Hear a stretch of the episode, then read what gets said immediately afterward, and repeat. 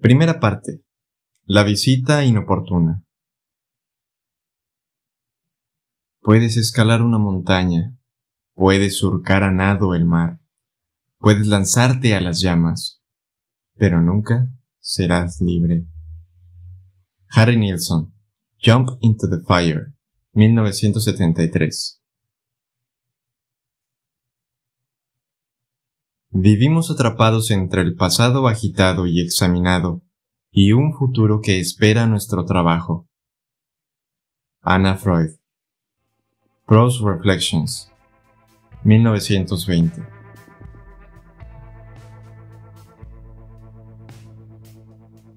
Capítulo 1. La mañana del quinto aniversario del día en que murió y resucitó, lo único que oyó el doctor Frederick Starks fue una rabia apenas controlada. Y lo único que vio fueron lágrimas y sollozos espontáneos. La rabia había adoptado diversas formas. Palabrotas, cabrones, hijos de puta, gilipollas. Torrentes de palabras despiadadamente amargas, dichas en aluviones de tonos de frustración. Unas eran susurradas, otras espetadas, y unas cuantas más proferidas en los confines de su consulta casi a gritos. En voz alta, murmuradas, furibundas, tristes. Las palabras florecían en su consulta, elevándose un instante, hundiéndose en el siguiente. Iban destinadas casi siempre a las madres, los padres, los hermanos, los jefes, las parejas infieles, los amigos mentirosos y los colegas deshonestos Incluso una vez, sorprendentemente en boca de la refinada señora Heath, sirvieron para describir a sus increíblemente desagradecidos hijos. Todos ellos parecían en extremo descontentos con las disposiciones de la última versión de su testamento, especialmente con la gran contribución que tenía intención de hacer a Médicos Sin Fronteras. A lo largo de toda la mañana, Ninguna palabrota pronunciada por ningún paciente iba dirigida contra ellos mismos. Nadie había dicho sin el menor rigor científico, ¿cómo he podido ser tan idiota, coño? Expresiones. Había caras contorsionadas, ruborizadas, labios que parecían fruncirse, mandíbulas que se apretaban, dientes que rechinaban, ojos que se cerraban con fuerza, como si la rabia se contuviera mejor en una oscuridad interior. Oyó más de una vez, ojalá estuvieran muertos. O la variación estándar semificticia, me gustaría matarlos. Sencillo de pensar, fácil de decir, difícil de hacer. Lo sabía por experiencia propia. Los pacientes lloraban por enfermedades, lloraban por la muerte, lloraban por las oportunidades perdidas y las esperanzas frustradas, lloraban por sus pasados, lloraban, presas de la desesperación, por lo que veían en sus futuros. Lloraban porque se sentían culpables, lloraban porque no se sentían culpables, sollozaban por lo que se les había hecho con crueldad o por lo que habían hecho de manera desconsiderada a otras personas. Lágrimas de cocodrilo, lágrimas sinceras, lágrimas que ocultaban problemas complejos, lágrimas enérgicas que obedecían a simples errores. Sabía lo que era Roswell. Y la mayoría de las veces, esa mañana arquetípica, los sollozos se transformaban en rabia o la rabia se desintegraba en sollozos. Eran reflejos de las mismas imágenes. Él opinaba que la psiquiatría se parecía a veces a mirarse en un espejo y sujetar después otro, de modo que se creara una imagen dentro de otra imagen, en el interior de otra imagen, empequeñeciéndose hasta el infinito, pero mostrando siempre el mismo aspecto. La señora Hill, su última paciente de la mañana, lo miró y dijo con una impotencia que contradecía la dureza que había caracterizado gran parte de sus 87 años. ¿Por qué no puedo morir exactamente como quiero? Ricky aguardó un instante por si continuaba hablando antes de responder. ¿Cree que alguno de nosotros pueda diseñar su propia muerte? Mm, yo lo hice, pensó de repente. En otra época, en otro mundo, salvé mi vida diseñando mi propia muerte. No lo dijo en voz alta. Aquel día del aniversario sabía por qué aquellos recuerdos teñían implacablemente todas las palabras de cada uno de sus pacientes. Cuando has tenido tanto en la vida, ¿por qué no puede ser igual morirse? Continuó la señora Heath. ¿Por qué es egoísta o está mal de algún modo querer morir de cierta forma? ¿Cómo quiere morir usted, señora Heath? La mujer soltó una carcajada que llenó la habitación. Oh, Ricky. Quizá en la silla de montar en un arreo de ganado de Wyoming. O puede que al volante de un Ferrari a 190 kilómetros por hora por el Bois de Boulogne en París. Tal vez unida por el sedal a un pez aguja de 18 kilos en la corriente del Golfo. Era la única paciente que utilizaba un tono tan informal. Los demás preferían dirigirse a él como Dr. Starks para asegurarse a sí mismos que cada hora de terapia era una manera formalizada de abordar una enfermedad fácilmente reconocible como si los problemas que los llevaban a su consulta no fueran más complejos que un padrastro o un simple resfriado. La señora Heath rió con ganas. Lucía una melena abundante y bien peinada, de un rebelde cabello plateado. Su piel reflejaba el paso de los años, aunque no demasiado, de modo que las arrugas le conferían autoridad y no parecían tanto las huellas del envejecimiento. La señora Heath Iba poco maquillada y llevaba ropa de marca, elegante de tonos vivos, por lo que a menudo tenía el aspecto de un ave exótica especialmente vistosa. Tenía unos animados ojos azules que veían el aspecto divertido de muchas cosas. Sonrisa fácil, risa cordial. Una mujer consciente de que había sido tan hermosa que solo tenía que entrar en un sitio para captar la atención pero que no estaba demasiado consternada por el deterioro de su aspecto. Para estar muy preocupada por el proceso de la muerte, la señora Heath parecía extraordinariamente alegre y abrumoradamente sana. Se le daba muy bien ocultar que su corazón estaba enfermo. El dolor físico parecía intrascendente para ella, y sus abundantes problemas actuales no residían en su pasado, que Ricky supiera, le habían llegado los últimos meses gracias a los batallones de familiares que la rodeaban con las manos extendidas. Oh, tía, ¿estás enferma? Eso es terrible. Terrible, sin duda. Qué mal me sabe. Pero... ¿Qué hay de mi fondo fiduciario? Revisar esta clase de final emocional de su bagaje vital era lo que la había llevado a su consulta hacía seis meses. Al principio, él se había mostrado reacio a aceptarla como paciente. ¿Qué soy? ¿Un psicoanalista de la muerte? Pero eso había cambiado rápidamente, y ahora aguardaba con ansia sus sesiones. La señora Heath se detuvo, meditó sus palabras y sonrió. Bueno, es muy posible que no me importe si hay alguien en mi familia que me entienda. Se tapó la boca para ocultar su carcajada ¿Eso me convierte en una persona terrible, Ricky? No, respondió este. Tal vez un poquito horrible. No me importa nada ser un poquito horrible. Hasta podría costarme. No creo, contradijo él. Ricky, Ricky, dijo la señora Heath echando la cabeza hacia atrás. Todos somos un poquito horribles a veces. Él sospechaba que eso era cierto. Si después de 87 años no ves la muerte como una enorme broma cósmica, bueno, es probable que la encuentres aterradora, aseguró con confianza. Usted es una auténtica filósofa, dijo Ricky. Normalmente no solía dar su opinión.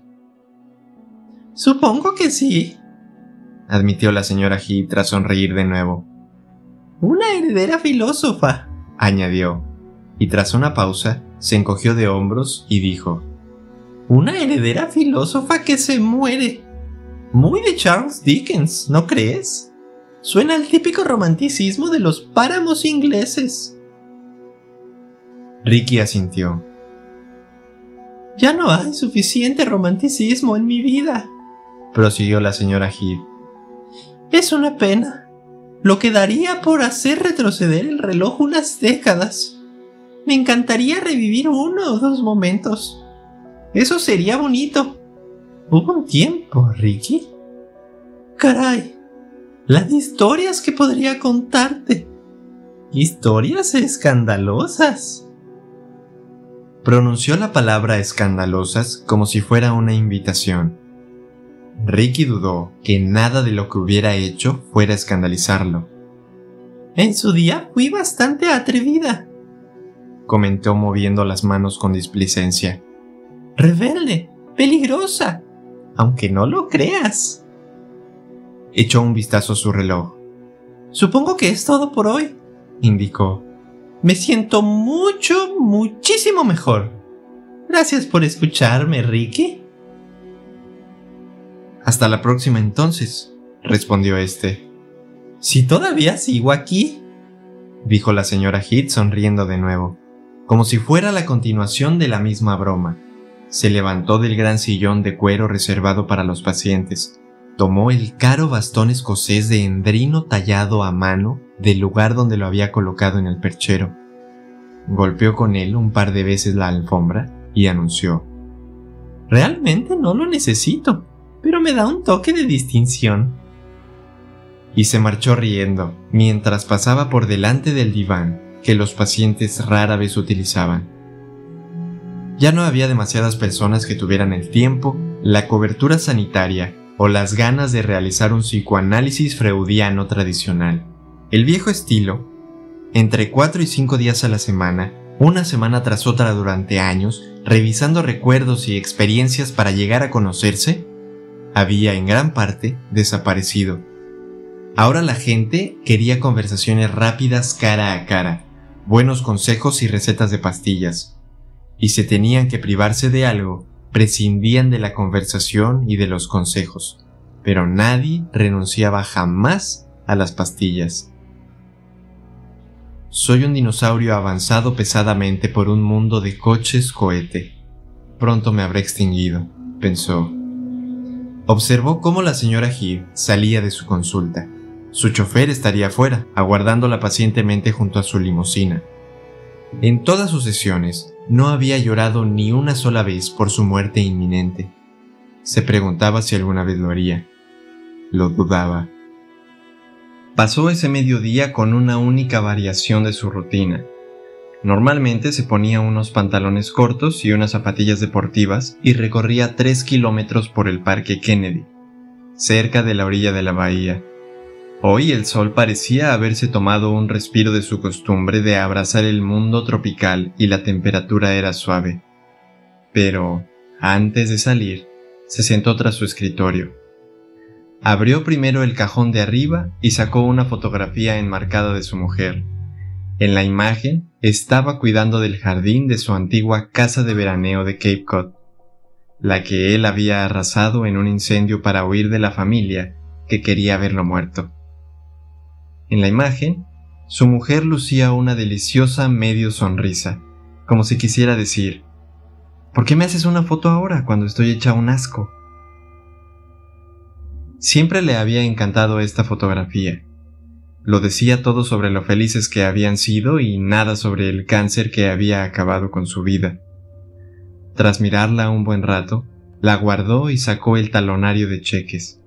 Extendió cuidadosamente los correspondientes a unos pequeños donativos a The Jimmy Found en Boston por su lucha contra los cánceres pediátricos, a The Florida Wildlife Federation por su defensa de la pantera de Florida, un animal en peligro de extinción, a varios programas académicos que investigaban nuevos enfoques terapéuticos para enfermedades mentales y por último, a Puppies Behind Bars, una organización que ponía perros en manos de presos, quienes los adiestraban para ayudar a militares discapacitados.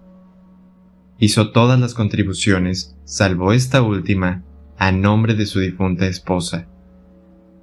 Puso la de los cachorros de perro a nombre de Tyson. Lo hizo así para recordar a la familia que había intentado matarlo media década antes. De Virgil, Merlín y el señor R. Escribió en el talón. Hacía estos donativos dos veces al año, el aniversario del día de la muerte de su mujer y el del día que había logrado no morir asesinado por aquellos tres hermanos. Actriz, abogado, asesino sueldo. Metió cada cheque en un sobre prefranqueado. Satisfecho, se levantó y recorrió su casa. Era, a su entender, la variación en Miami de la que había tenido en Manhattan.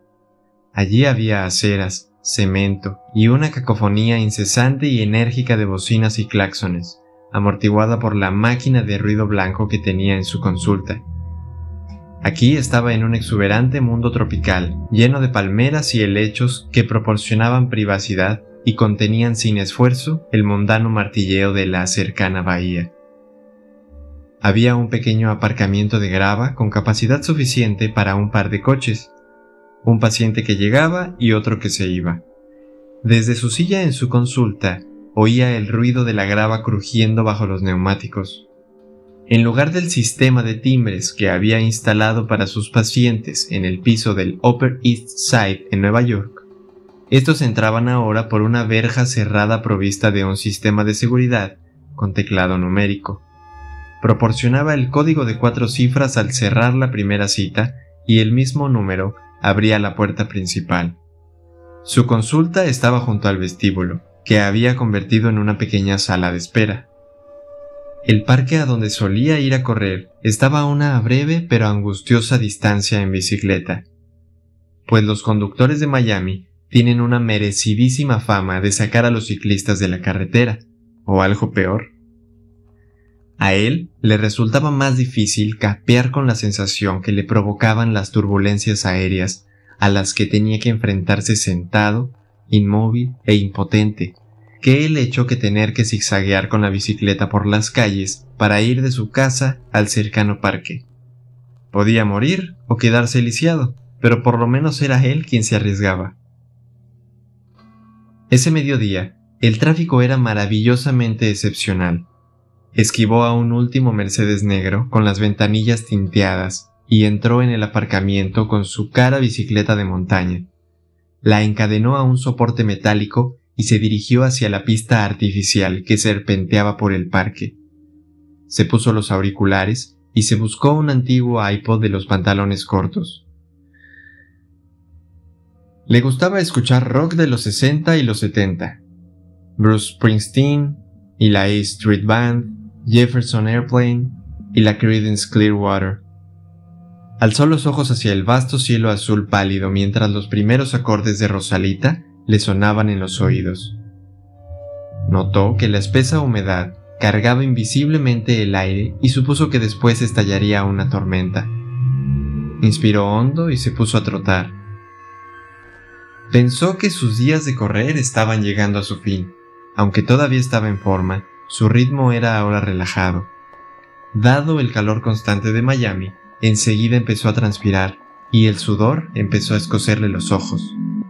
La luz que se reflejaba en las intensas aguas azules de la bahía vizcaína casi lo cegaba mientras recorría el parque. Las hojas de las palmeras susurraban, mecidas por una suave brisa. Veía embarcaciones en la bahía y parte del ruido de las calles penetraba en la música que le resonaba en los oídos, pero tenía la sensación de estar solo. A medida que los metros pasaban bajo sus pies, adquirió ritmo. Decidió que su nueva vida le gustaba. Estaba totalmente entregado a ser una persona solitaria en una ciudad dedicada a las relaciones. Era un refugiado, por eso se había decantado por Miami antes que por Boston San Francisco o Chicago, o por cualquiera de las ciudades en las que había recalado los últimos años. Miami acogía a los desplazados. Llevaba una consulta pequeña y llenaba solo las horas con pacientes adinerados, de modo que le quedara tiempo para trabajar en el ala de psiquiatría, había adquirido un interés permanente por los trastornos de estrés postraumáticos y había visitado a veces algunos sitios en los que estos estaban extendidos. Nueva Orleans tras la inundación, Haití tras el terremoto, Red Lake tras el tiroteo en la escuela. Se consideraba un psiquiatra itinerante, lo menos arraigado que podía, algo que contradecía la naturaleza misma de su profesión. Solo había algunas conexiones con su pasado, sus recuerdos y un revólver Magnum 357 que guardaba totalmente cargado en el cajón de su mesilla de noche. Sus zapatillas deportivas golpeaban sonoramente la pista con cada zancada. Enfréntate a una pistola y se te queda grabado. Enfréntate a una muerte y se te queda grabado. Sus pensamientos le habían hecho acelerar el paso más de lo que esperarse. Tuvo que obligarse a aminorar la marcha. Jadeante y sudoroso, caminó los últimos 50 metros que lo separaban del aparcamiento. Un par de muchachas con patines en línea se cruzaron con él.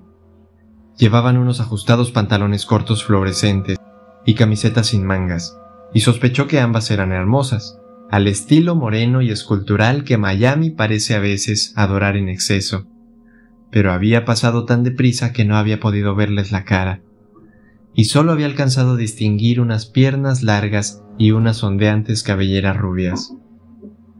Observó cómo se alejaban rápidamente. Después dirigió la vista hacia el aparcamiento. Su bicicleta había desaparecido.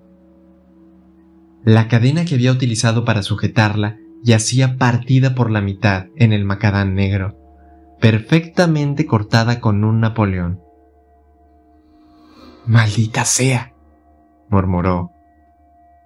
Dio tres pasos rápidos, agitando las manos infructuosamente. Después se detuvo en seco.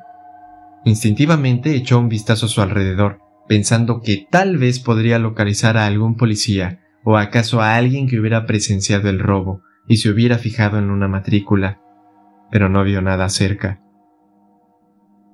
En sus oídos, Leak estaba cantando.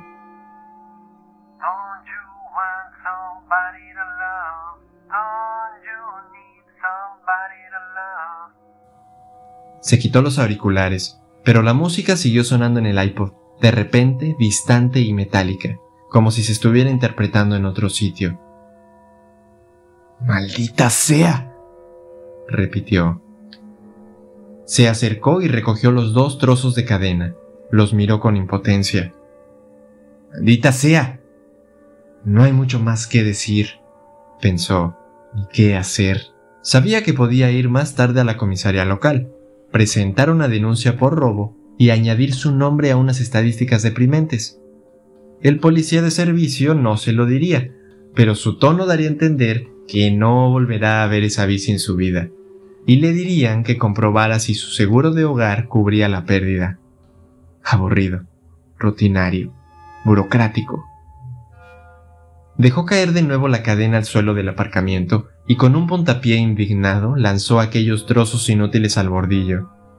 Después regresó a pie a su casa. Cómprate una bici nueva, se dijo. Esta vez Ponle uno de esos candados de acero al carbono con una combinación indescifrable, maldita sea.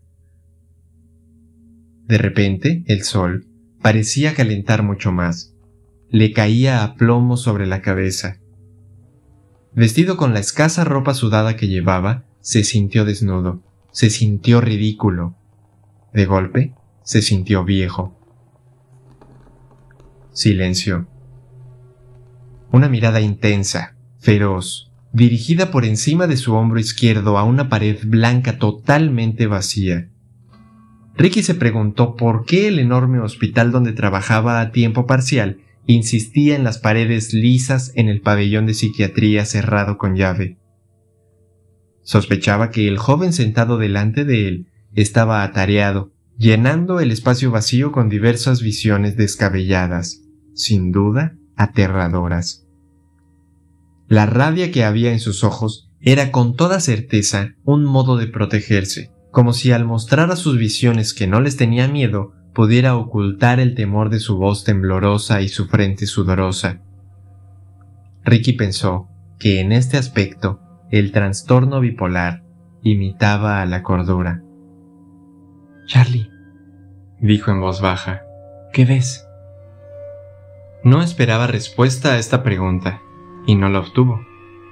Nada. La mirada seguía horadando la pared. Cada segundo que pasaba aumentaba las ganas que tenía Ricky de ayudar al joven, pero reducía las probabilidades de hacerlo. ¿Te está hablando alguien, aparte de mí? No. Dos mentiras. Ricky se decidió por una tercera pregunta.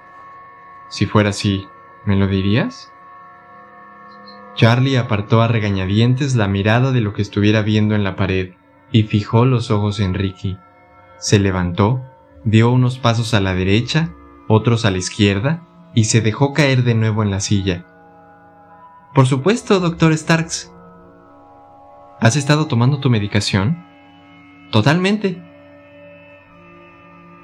Esta palabra vino acompañada de una mirada rápida a la pared, como si Charlie buscara aprobación por su diligencia. Ricky tenía pocas dudas de que el joven no había seguido su tratamiento farmacológico regular, lo que propiciaba una reaparición de sus visiones y ciertas alucinaciones auditivas, y su subsiguiente regreso al pabellón de psiquiatría. Se trataba de alucinaciones que daban órdenes. Las visiones y las voces decían a Charlie qué hacer, lo que suponía el escenario más peligroso. Charlie, de apenas 23 años, estaba algo demacrado porque cuando su enfermedad reaparecía, solía olvidarse de comer. Llevaba una rebelde mata de pelo castaño enmarañado que parecía desafiar a cualquier peine que intentara imponer organización y un aspecto formal. Ricky imaginó que debía de ser increíblemente difícil satisfacer las exigencias de sus alucinaciones y las peticiones de los médicos que lo trataban. Charlie estaba atrapado. Las alucinaciones querían que siguiera estando loco para albergarlas. Los médicos querían que se tragara las pastillas antipsicóticas para facilitarles el trabajo.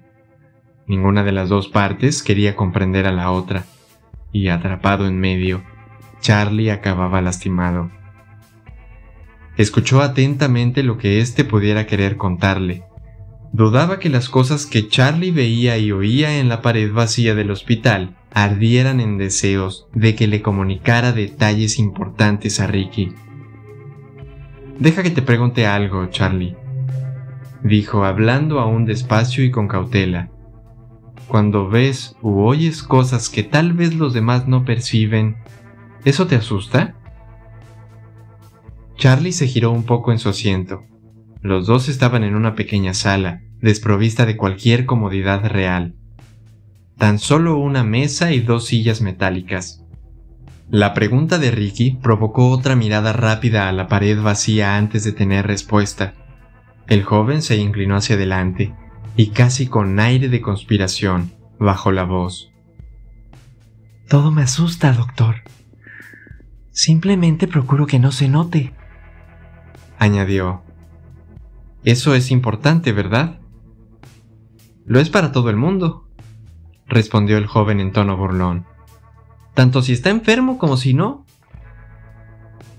Ricky creyó que había mucho de cierto en esa frase. Tomó nota mentalmente de que debía retocar un poco la medicación de Charlie. En teoría, un ajuste serviría para estabilizarlo, pero Ricky no estaba seguro de si podría ayudarlo. Quería hacerlo con todas sus fuerzas, pero el deseo y la realidad estaban separados por un abismo considerable en el pabellón de psiquiatría. A lo mejor tú y yo juntos podemos mejorar las cosas, dijo Ricky. Nadie me ha ayudado jamás. Me gustaría, añadió Charlie. Ricky lo miró y esperó que el joven siguiera.